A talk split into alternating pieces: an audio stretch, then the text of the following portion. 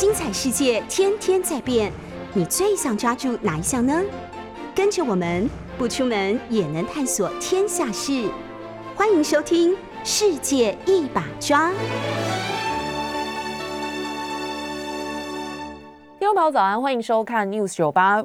世界一把抓，我是台北市议员钟佩君。我们同时也在 YouTube 频道直播，欢迎大家透过直播收看收听。好，今天我们又回到这个录音室来现场直播。今天这个网络上面的关键字，大家讨论的事情比较分散，但是不太意外的是，这个热门搜寻关键字的第一名就是呃前呃，应该现在应该可以讲前新竹市长准备要竞选桃园市长的林志坚哦，因为他的两篇论文。呃，到底是引用还是抄袭，还是伪抄袭？这个还在热烈的两派论战当中。那昨天在网络上面就有非常高的这个搜寻程度，大概已经超过十万笔哦。就在过去二十四小时里面，大家都很关注这个议题，不管是这个相信他，或者是质疑他、指控他的双方都很。这个呃，各自各有所本啊。等一下，我们再来进一步的讨论。因为今天这个平面媒体的，包括联合报跟中国时报，都用头版篇幅来报道这件事情哦。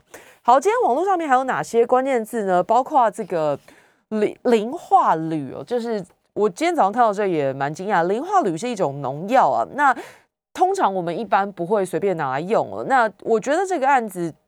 发生，就是因为。除虫，结果赔上了小女孩的一条宝贵性命哦，所以特别也跟大家讲一下，因为一般我们很少用到这些化学用品，可能没有那么注意它的使用规范。那刘姓男子这一家人真的很冤枉，因为他们家做这个木工的装潢，发现有蛀虫，所以他就找了专业的装潢公司来协助哦。他也不是自己随便去买药回来用，他是去找了专业的装潢公司。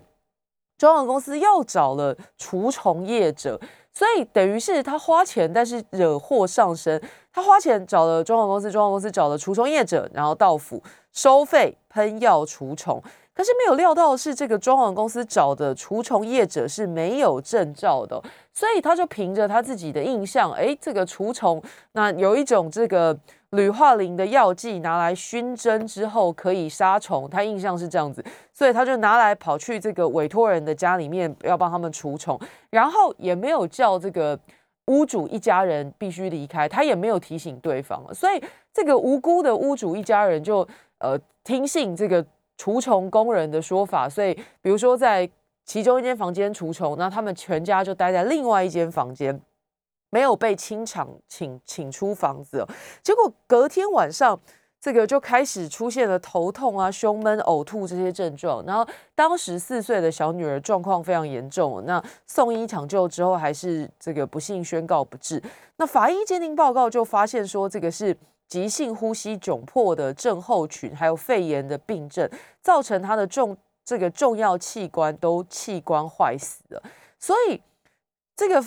检方受理之后，那就去函农委会询问，确定这个除虫工人根本就没有熏蒸铝磷化铝农药代喷技术人员证照，就是一个无照在使用这个药物的人，而且他喷药的时候也没有看到上面的说明，是说周围两公尺内都不能有人，所以没有清场就喷药，无照，然后施作还赚钱，然后还害得这个屋主。的小女儿吸入过量药剂致命哦，那这种药是剧毒啊，只能农用，只能用在谷仓还有这个药草仓库除虫的用途，这个是非常糟糕，所以也算帮大家科普一下，如果有这一方面需求，因为夏天很容易这个各式各样的害虫都出来，在使用药剂熏蒸的时候要自己特别注意。好，另外一组关键字是台塑，这个是台塑成立了新智能科技公司，它导入了这个节能、储能、新能源跟环循环再利用四大领域，那投入成本建构了这个绿色再生能源产业链所以也对其他的同业可以说是投下震撼弹那再来说到震撼弹，就是这个 PC Home 的人事变动了，因为呃 PC Home 在这个疫情期间，其实本来是说。呃，跟中华电信，然后跟中信银还有 PC Home 联手推出电商联名卡，然后引发市场关注。可是，在这个时刻，更引人注意的，居然是 PC Home 的人事大地震。那就是在 PC Home 十九年的执行长蔡凯文无预警闪辞，所以关键字就是蔡凯文哦。那为什么引发关注呢？因为这个经营二十四年的 PC Home 这两年获利不理想哦。那大家本来想说，哎，这个这阵子因为疫情的关系，增加了很多网购的比例。哎，PC Home 既然是做这个网络购物起家的，应该是疫情当中少数的受惠一产业才对哦。但其实不是，因为它竞争其实也很激烈，大家有在网络上买东西就知道，这个大家都在拼双北地区十二小时送达。以前讲二十四小时已经可能不够位，现在十二小时有时候快到我都被吓到，才刚下订单，然后东西已经来了，这个快递已经已经上门来了。那竞争当然是很激烈。p c o 在这两年刚刚说了获利不尽理想，那甚至今年第一季还出现亏损了，所以有股东就质疑说，现在这个状况。Q one 还亏损，然后你高层还领高薪。六月二十二号开股东会的时候，这个詹宏志就董事长詹宏志宣誓说，如果今年没有办法改善获利，他会把薪资自动变零，然后执行长薪资砍一半。那这个是六月底的时候说的，那是不是因为这样子导致这个执行长无预警的闪辞呢？这个是外界的推测。那不过这个。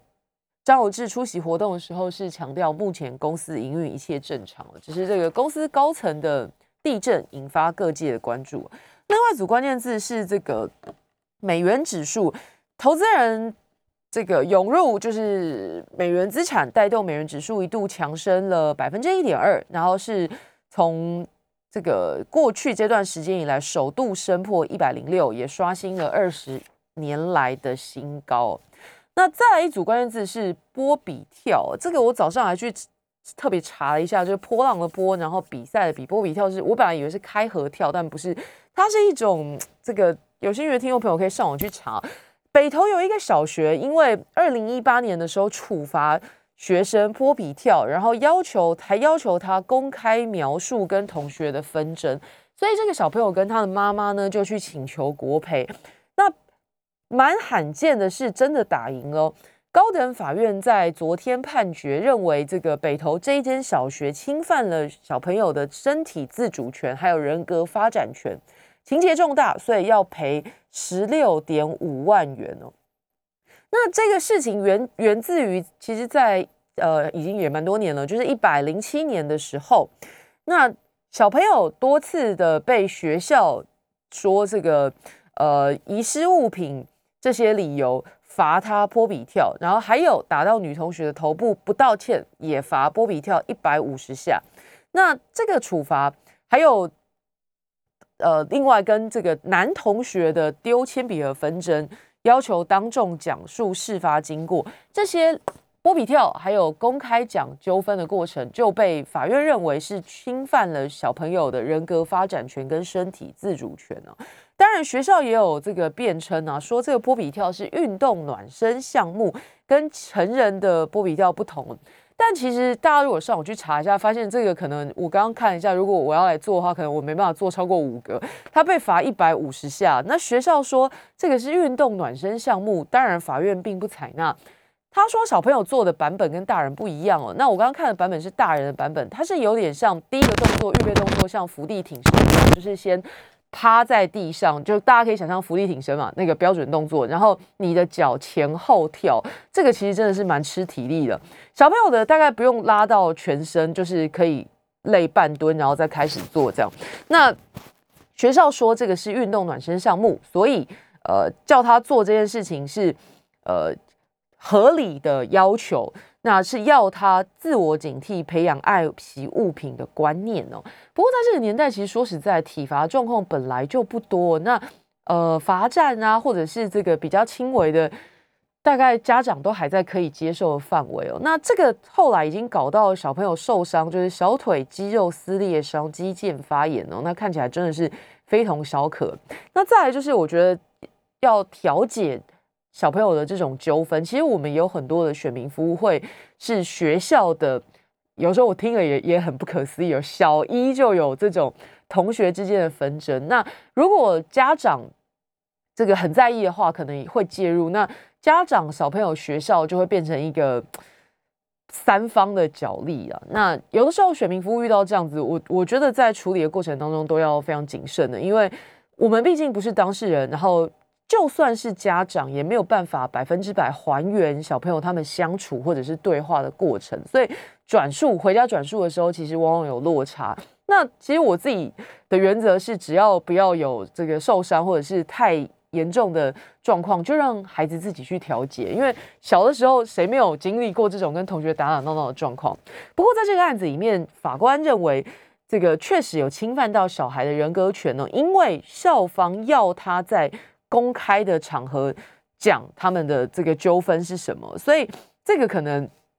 学校做的太粗糙了一点了，所以一审士林地方法院就认为学校要就所属的公务员过失行为负赔偿责任，三次的处罚呢，这个至少跳二十下就要赔三万，然后跳一百五十下要赔七万五，所以哎，这看起来以后是有一个价目表，一百五十下是罚七万五，可以去除一下，一下多少钱了？这个公开描述纷争的部分要赔六万，就是叫小朋友当众讲他为什么跟小其他同学吵架。要罚钱，所以总共罚十六万五千元。那呃，家长也没有很满意，因为家长觉得罚的太少了，所以还提起上诉。然后二审这个高等法院审理之后，认为都没有理由。被罚的觉得他被罚的没理由，然后提告的觉得赔太少，但是这个二审法院都认为都不接受啦，所以就是维持原判，就是十六万五千元，全案确定哦。好，那这个案子可能也给我觉得也给家长或者是给家长应该好，家长跟校方都有一些反省思或者是一些反馈，因为我觉得在本案当中，当然这个家长捍卫小朋友的权利，而且锲而不舍，这是其中一个思考点。那再来就是老师其实很为难哦，因为你知道我们也都当过孩子，知道班上总是会有比较皮的小孩，那这个管理。管教的过程，那个界限要怎么去拿？有一些家长是可以体罚派，那有一些是完全不行哦，就是觉得我自己的小孩在家里都不打了，凭什么去学校被你处罚？但我觉得那一条线，就是管理的那一条、管教的那一条线，嗯，你说模糊，但是其实也没有那么困难啦。我觉得老师同理心嘛，今天如果是你自己的孩子，你会不会？呃，这么严苛，或者是超乎他能够负担的体力范围去看这件事情，那我相信老师处罚他一定有他的理由，或者是有很多的这个情绪上面的积累，不是一天一夜，因为老师也没那么无聊，特别针对某一个小孩。但是，但是，但是那一条线，这个要拿捏得当，不然，嗯，说起来，我觉得这个就是三败俱伤了，就是学校也花了很长时间在处理，那小朋友也受伤了，然后老师也要。这个校方也要赔偿，这个大家都是双三输了，所以体罚这件事情界限，我觉得是可以妥善拿捏的。好了，那当然刚跟大家节目一开始跟大家说的，就是这个关键字最热搜的就是林志坚啊这个论文的事情哦。我觉得听众朋友听到这里，或者是这两天看新闻，或者是你还没有跟上这一趴时事题的话，从现在开始你可以上车啦。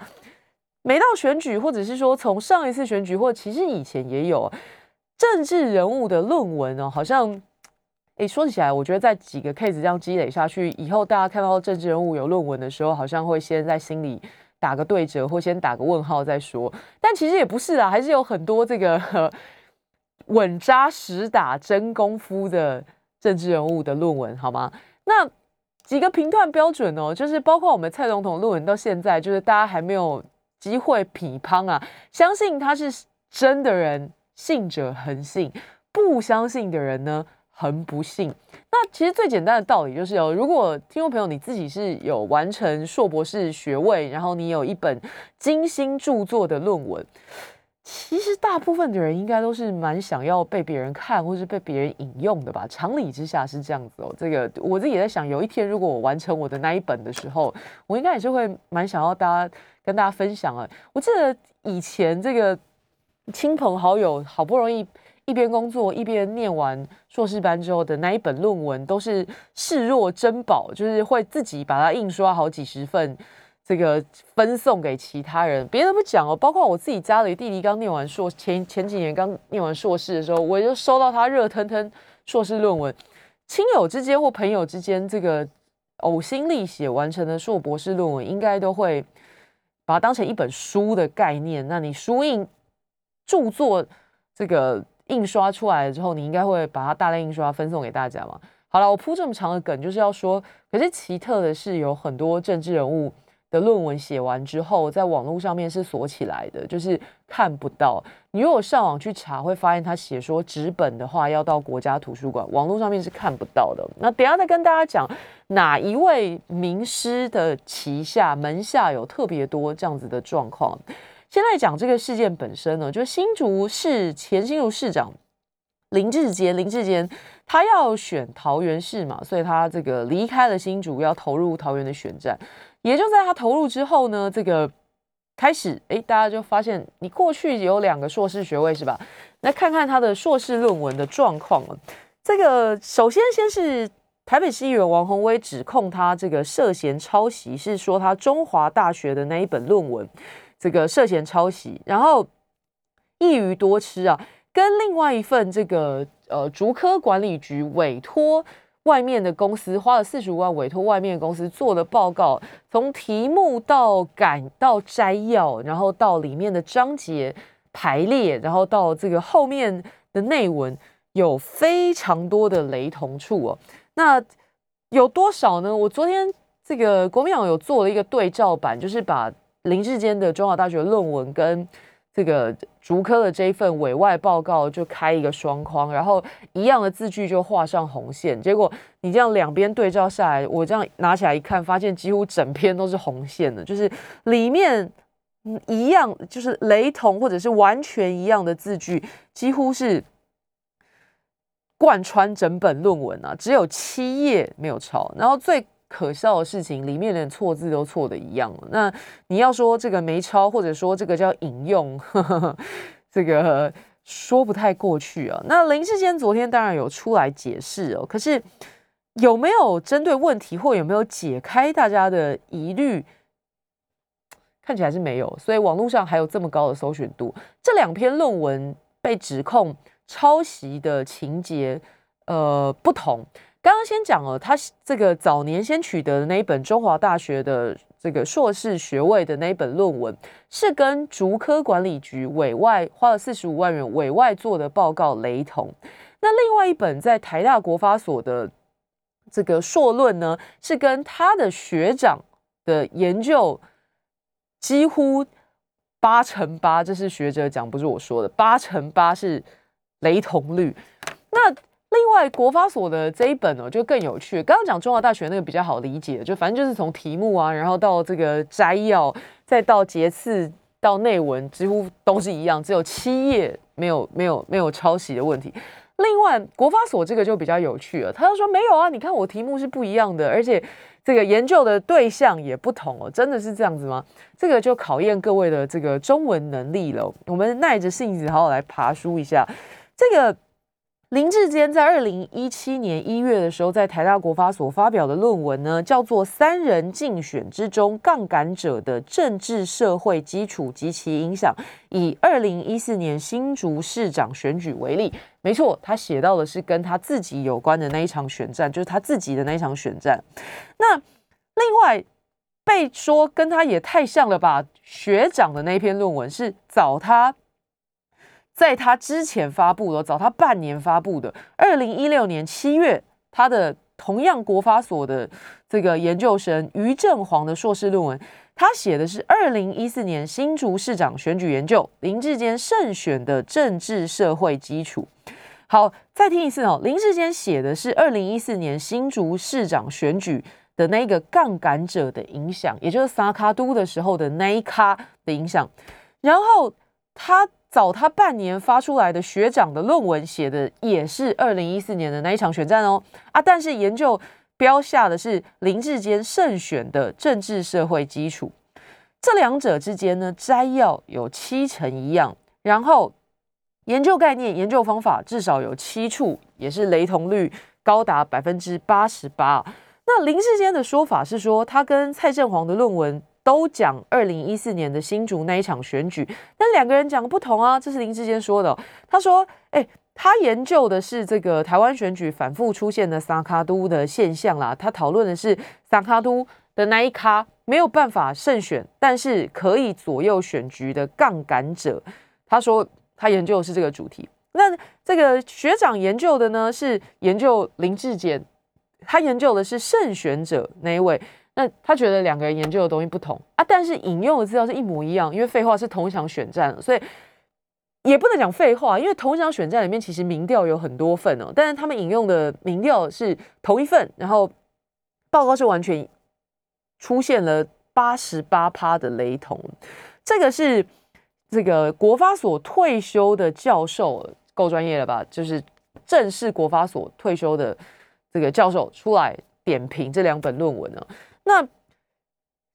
多数人可能没有这一方面学术的经验，可是如果我们把它拆解成白话文，刚刚讲的，就是大家应该比较可以理解，就是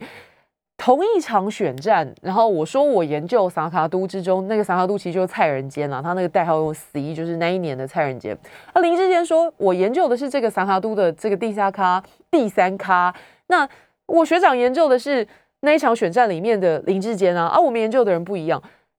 其实就是那一场选战，那你切的角真的有不同吗？国发所的钱教授出来告诉你没有，他看完之后他觉得百分之八十八是一样的。那到底怎么会一个经历过三场选战，现在要投入第四场选战的政治人物，他的硕士论文？双双被指控抄袭，难道在他过去这么多选战里面都没有人质疑过这件事情吗？还是他真的觉得他自己经得起检视呢？先进段广告，马上回来。欢迎回到世界一把抓节目现场，我是台北市议员钟佩君。上段节目我们跟大家谈到这个呃新竹市长，就是现在要投入桃园市长选战的林志坚，他的两份两本论文哦，双双被指控抄袭哦。但让人很好奇的就是，他过去已经选过了，大家知道选过新竹市议员，选过两次的新竹市长，现在还要选桃园市长了。那在这么多的选战当中，诶，奇怪，这个他的论文这个。状一直摆在那里哦，那到底为什么他觉得自己就是出来说明的这个？应该说他昨天出来有出面，但是说辞感觉可信度或者是这个坚定的程度，好像还没办法让质疑他、指控他的人得到答案呢。那还留下了非常多的疑点，所以还持续的延上了。那这当然今天的网络搜寻度还有平面媒体的报道篇幅可以。明显的观察出，过去我们也常跟大家讲说，哎，网络上大家关心的议题，这个传统的纸媒不一定会跟进啊。那反过来讲，传统纸媒的头版，其实在网络上流量不一定高。不过今天双双都是第一名，就是联合自由放在头版，然后这个网络搜寻林志坚是第一名，大家很关心这件事情哦。那里面没有办法去细分，就我也其实很好奇，就是大家关心这件事情的心情是。哪一个点？也许这个聊天室的听众朋友可以留言给我们你的想法。就是当你关心林志坚的论文的时候，你在好奇的事情是，呃，林志坚是不是真的抄了别人的论文？那还是说你关心的是说，政治人物到底这个在职之后去念的这些书有没有念到脑子里面去了？还是说只是为了在选举公报上面？经历好看，学历好看，所以硬着头皮去。然后至于怎么毕业的，天晓得。还是说你好奇这个学术界到底怎么样跟这个政治人物的互动？呃，不是应该桥归桥，路归路吗？管你是谁来学校念书，你就应该是个学生，乖乖交作业，乖乖写论文啊？还是说你关心这件事情的时候，你想到的是学历是不是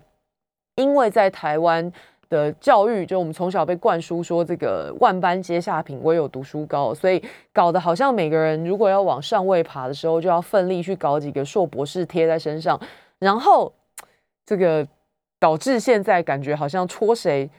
不一定每个都经得起检验的这种有点尴尬的状况哦。也许这个聊天室的朋友可以留言给我跟我们分享哦。那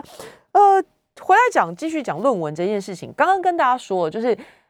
呃，林志林志坚的两本论文都被指控有抄袭的状况，那就打开来检视他的内容。那其中他讲说，他研究二零一四年那场选战，他研究的是里面的关键第三者萨卡都的第三角，当时这个蔡仁坚。那呃，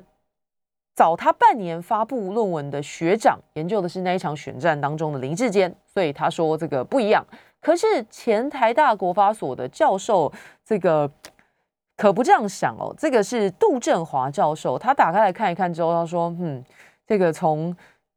摘要还有研究概念、研究方法大量抄袭啊，雷同率有百分之八十八。不过林志坚还是很强。”坚持说他是原创啊。好，那他的指导教授又怎么说呢？他的指导教授是这个陈明通哦，现在的国安局长啊。那不过奇特的事情是，陈明通是透过国安局来发表这个声明哦。那我觉得这个就有一点公公不分呢，因为两件事都公事，就是他的两个职务之间的角色切换，这件事情跟国安局没什么关系的。你让国安局出来发。这个会让大家觉得莫名其妙。这件事情跟国家安全有什么关系？这个谢陈明通如果是以台大教授的身份的话，那就是台大教授的身份出来发嘛。因为这个论文的风波当然是跟台大教授的职务有关，跟国安局长的职务没关，所以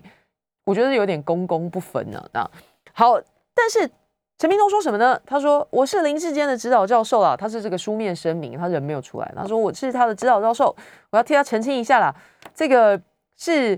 于正煌，就是学林志坚的学长，拿林志坚的资料去写论文啦。那个问卷的设计者是林志坚跟他的竞选团队。哇，那结果这个网络上面有一一连串的讨论说。”老师都这样讲了，学长你只能出来背锅了。就是你，你老师都这样讲了，学长你还有否认的空间吗？好像他也没有出来，昨天都没有他的消息哦。那陈明东说，是这个林志坚的学长一开始写的硕论计划不理想，要换题目啊，所以呢，他就征得林志坚的同意，把林志坚做的民调资料拿给于正煌用啊，然后还建议他换题目，所以才会有这样的结果。那。这个说法说得过去吗？学术界说这个从来没看过一份资料可以这样子两用哦。那到底是抄袭还是引用，还是伪抄袭还是伪引用？这个感觉民进党又再一次的考验大家的这个中文造诣啊。那说实在的，讲再多，这个是政治语言转移焦点啊。其实。学术论文应该是一件非常严谨的事情哦，在但是在台湾这几年搞得很像一出一桩闹剧啊。我刚刚跟大家讲说，这个简单来讲，就是林志坚的其中中华大学论文是跟竹科管理局委托厂商做的报告里面内容非常多的篇幅都一样，只有七页不同了，七页六六七十页报告只有七页不同。那另外国法所的论文里面。这个引用的资料都跟早他半年发表论文的学长的引用的问卷结果，然后还有研究的主题都是一样的。那教授看完之后说，八十八帕内文是一样的，那这合理吗？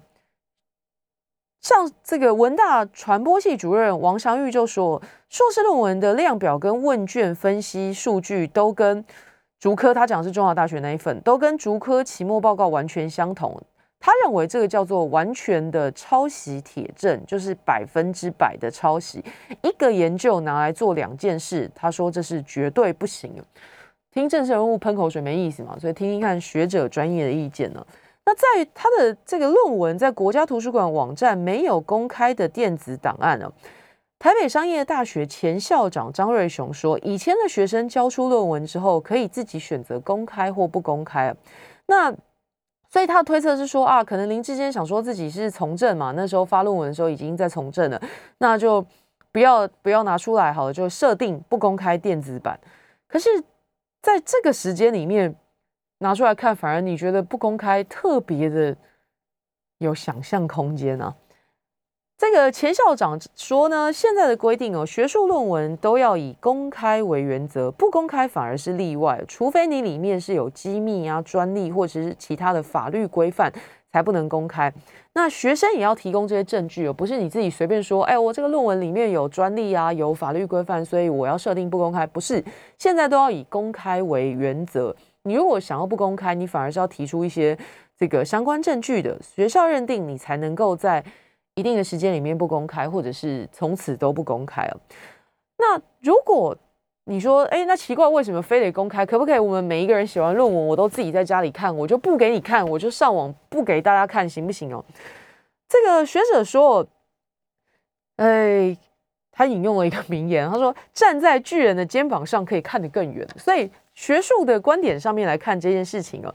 如果大家都不公开论文，然后每一个人在研究主题，就算前面有人研究过类似的或者是一样的东西。你也没有办法参考，就要大家自己摸索了。知识传播速度会变慢哦，所以在学术的观点上面，觉得这个对发展是有负面影响的。所以讲了这么多，就是说，第一就是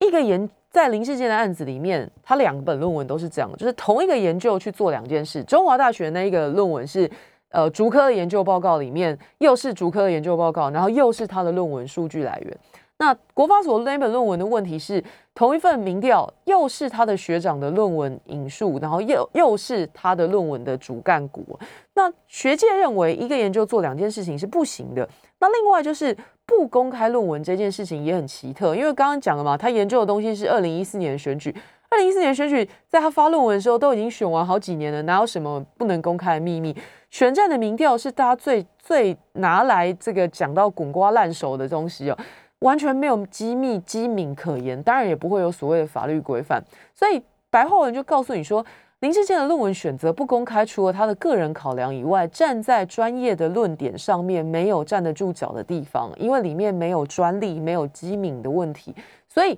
照学术上的这个惯例来讲，应该是要公开的，但他没有。好，刚刚埋了一个梗，不过我相信听众朋友应该已经也猜出来了。我刚刚说。来，大家来猜猜，谁的哪一位知名的教授指导的门生的有好多的论文都不公开啊？好了，就是陈明通啊。陈明通可以说是桃李满天下哦，他一共指导了一百七十三位的硕博士哦。各位猜猜看，他只有几位有在网络上面公开电子全文呢？答案是五位。你可能会很吃惊哦，一百七十三位硕博士里面有一百六十几位都有志一同的选择论文不在网络上面公开。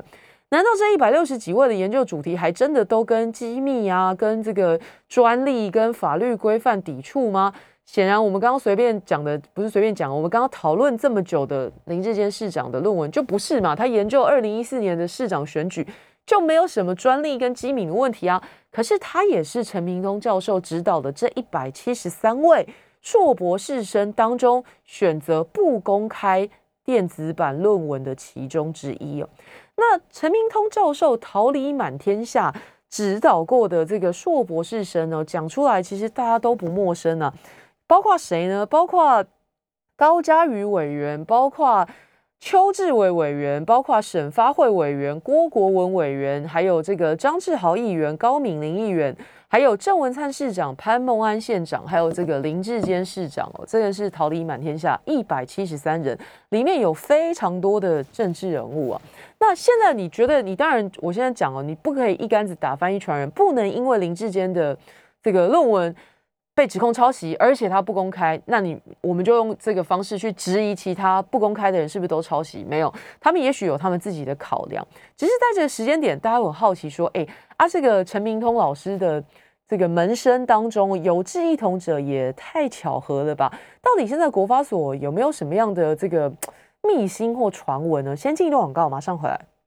我们上一段节目跟大家谈到这个林志坚市长的两本论文，现在都被指控涉及抄袭了。那他的两个学校的指导老师都有跑出来替他说话，可是这个说法，这个诶啊，好像不是很能 让人信服。包括中华大学的指导教授这个贺立行，透过书面声明，他说啊，他有参与研究啊、讨论啊，所以在这个论文当中使用跟竹科那个报告一样的内容，合情合理啦。但是呢，篇幅。只有七页没有雷同，没有涉及被指控抄袭，连错字都一样，这件事情说得过去吗？那另外一个就是国发所的部分呢，刚刚讲了说，这个是陈明通他的指导老师出来帮他讲说，没有啦，这是他学长想要换题目，所以他老师把林志坚的研究问卷的资料拿给他的学长去写论文。可问题是，你有听过？发表在前的人抄袭发表在后的人的论文，这样的说法吗？这是什么神奇的时空置换之术啊？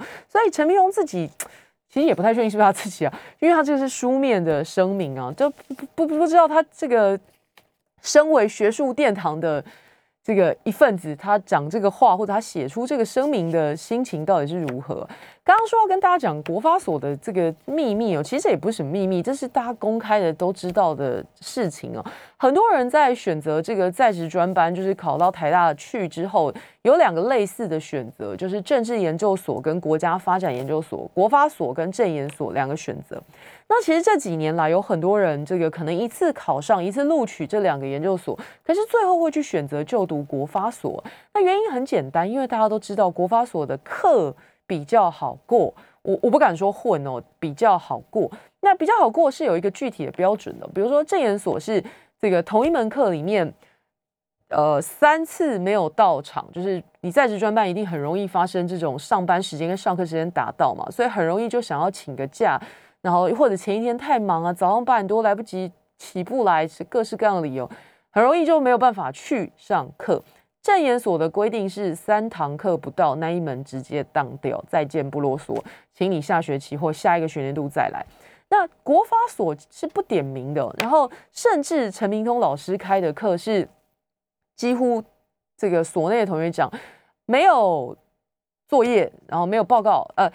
没有考试啊，然后最后期末的时候就是大家交个报告这样。那在在职专班里面可能也不是太例外的状况，可是他的课程里面也不一定每一堂课他自己都来。呃，有的时候一科里面就排各县市，就是他可能教过的学生，各县市长或者一些高阶公务员来演讲，哎，也就全冲是一门课了。我没有说它不好，我只是跟大家具体的讲，在国发所现在有这样的情况，那确实跟大概十几年前的国发所或者更长时间以前，如果听众朋友你自己有身边有人或你自己是台大国发所毕业，那你就知道我在说什么。以前的国发所的这个学位要拿到手，可能是一个艰辛漫长的道路。那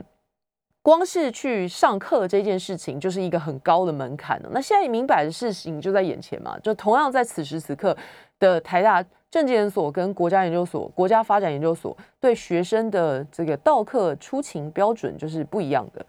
那你说这个会不会是？必然影响到这个论文审查严谨度呢？我不敢说，这个是还有各个指导教授风格不同，还有学校审查都有它一定的把关机制。那我只是很客观在跟大家讲说，现在的国家发展研究所上课专班专班上课的情况，跟政治研究所的专班上课情况就有很明确的不同了。那刚刚这个跟大家说了，陈明通老师的这个门下有很多知名的。政治人物都是他的学生，包括郑文灿县长啊、潘孟安县长、林志坚市长、高嘉瑜委员、邱志伟委员、省发会委员、郭国文委员、张志豪议员、高敏玲议员，这些还有张景豪议员这些人。那这些人的共通点不只是陈明通老师的学生，就是指导教授是陈明通之外，他们的这个硕士论文呢，在电子。部分就是线上是通通都不公开的，这个是很巧合的一件事情啊。那当然要竞选桃园市长的林志坚，他接下来还会继续面对这件事情的检视啊。那当然最后的裁判者其实是桃园市的市民朋友，会用他们的选票来决定到底对林志坚对他自己论文的这个辩驳或者是解释澄清买不买单，一样就是年底的选战。会透过选票来检视这件事情好，跟大家谈一谈。说到选战，当然要讲台北市。我觉得台北市这几天的变化很很奇特，就是几乎每天我们起来之后，这个群组里面都会有讨论说，哎，媒体又有新的消息说，哎呀，蒋万安基层都不喜欢他，或者是呃，蒋万安去跑行程的时候，那个蓝营议员都不去，就都是每天起来都会有一两则这样子的新闻，这样，然后呃。每当我觉得说哦天哪，空穴来风，划过去就好的时候，哎，可是你看到一些政论节目就会煞有其事的开很大的篇幅来来讨论呢。那如果没有一般民众不会有亲眼见证的机会嘛，所以也许他电视上看一看，哎，他不然就信了。我就来跟大家讲几个我自己的贴身观察。那。大家也可以作为你们自己接下来看新闻或看政论节目的一些判断啊。其实民进党的焦虑感，这个我讲了很多次了。民进党的焦虑感是一种从下而上的焦虑。那焦虑来自哪里呢？大家知道选战时间是很有限的，现在今年因为疫情的关系，整个选战节奏都拉慢拉长了，就是被稀释了。那可是该做的还是要做啊。这个包括蒋万安被提名之后，就是十二个行政区他都要去嘛，各式各样的行程。呃，礼拜六我才跟他在大安区的一个补。庆祝母亲节的活动遇到，坦白说，那样活动的民众没有很多，大概三五十人吧。就是就市长候选人去参加，坦白说，我觉得 CP 值不是很高。可是他还是去了，因为现在有在办活动的李玲不是那么多，所以显然他就是把握一个原则，只要有办，能够跑跟民众接触，不管人数多寡，他就是去。这是我在第一线的观察。那媒体呢，有的时候可能。我不晓得有没有配合特别的消息来源啦，那我只能跟大家讲这个现象。民进党到现在还没有确定的台北市长人选，那当然有很多的传言，像今天报纸又说，哎呦，可能是这个陈建仁啦。那但是陈时中自己又说，我又没有宣布，当然没有什么退役，所以这个讲话还在模棱两可的的的状况啊。好，那简单来讲就是人选没有确定，人选没有确定就会发生什么样的事情呢？像我们去跑行程，刚刚讲的大安区的这一场活动。那蒋万安来了，那所有这个国民党议员或者是要选国民党籍提名的议员候选人，大家很自然就会围在他的身边嘛，跟他一起招呼民众啊，然后跟这个乡亲打招呼。可是那一天去现场的民进党议员，哇塞，离我们离远远的。我们其实等于算是那个活动的正中心，因为里长啊、领长还有那些干部、职工都在我们身边帮忙发东西给民众，所以我们就是围成一一排。小安还有国民党议员、议员候选人，大家就聚集在一起，跟里长在一起。可是照理来说，过去应该是其他的议员或其他参选人也要跟我们在一起嘛，因为一排政治人物在一起，跟民众打招呼，这个动线比较顺。可是当天因为蒋万安在场，其他党籍的这个议员跟候选人都退到了公园的出入口去，没有办法靠近个主会场，因为这很奇怪，没办法跟别人的母鸡站在一起嘛。那所以我说，这是民进党从下而上的焦虑。母鸡人选没有出来，小鸡就连去跑行程也会遇到这种进退维谷的尴尬。那这种焦虑是会往上传递，而且这种焦虑是会彼此传染的。当然，他们会抱怨人选没有就位，选战节奏没有办法如期的展开的时候，也会影响到大家的选情啊。民众也会问说：那你们人选到底是谁？这个打马虎眼的，或者是讲说：哎呀，我们很多活棋这个说法。讲得了一次两次啊，但是如果一路从一月、二月问到现在已经七月了，还在讲说我们很多活期，这个恐怕会让很多的参选人压力也很大。所以在台北市的这一站，我说他们是由下而上的焦虑，那焦虑要怎么办呢？焦虑就只好拿来在他党上面做文章了。所以时不时你打开这个报纸啊，或翻开政论节目，就会看到有一些讨论，像我刚刚说的，一下说，哎呀，蒋万安去基层的时候都没有人要理他。或者是说这个蓝议员去的人很少，我就很直白跟大家讲，你这个要瞎子摸象，我也没有办法。你要抓一个蒋万陪单独议员去拜访的行程，然后拿来扩大解释成说其他议员都不来，那谁很瞎？这个其实我觉得不用多说，大家自己就知道。你如果仔细去看背景说明，就是如此了。那你要说。民众的反应，我不敢讲说我的观察就是代表百分之百的市民，但起码在我的选区大安文山，这个大家看到他的反应都是很不错的。那对他的好奇也好，不一定都是完全好感度，但是好感度之前要先有好奇、关注度、眼球的吸引度之后，我们才要跑进一步讨论能不能争取民众的支持哦。所以大家看各种新闻的时候，不妨多点思考。我们下个星期再见，拜拜。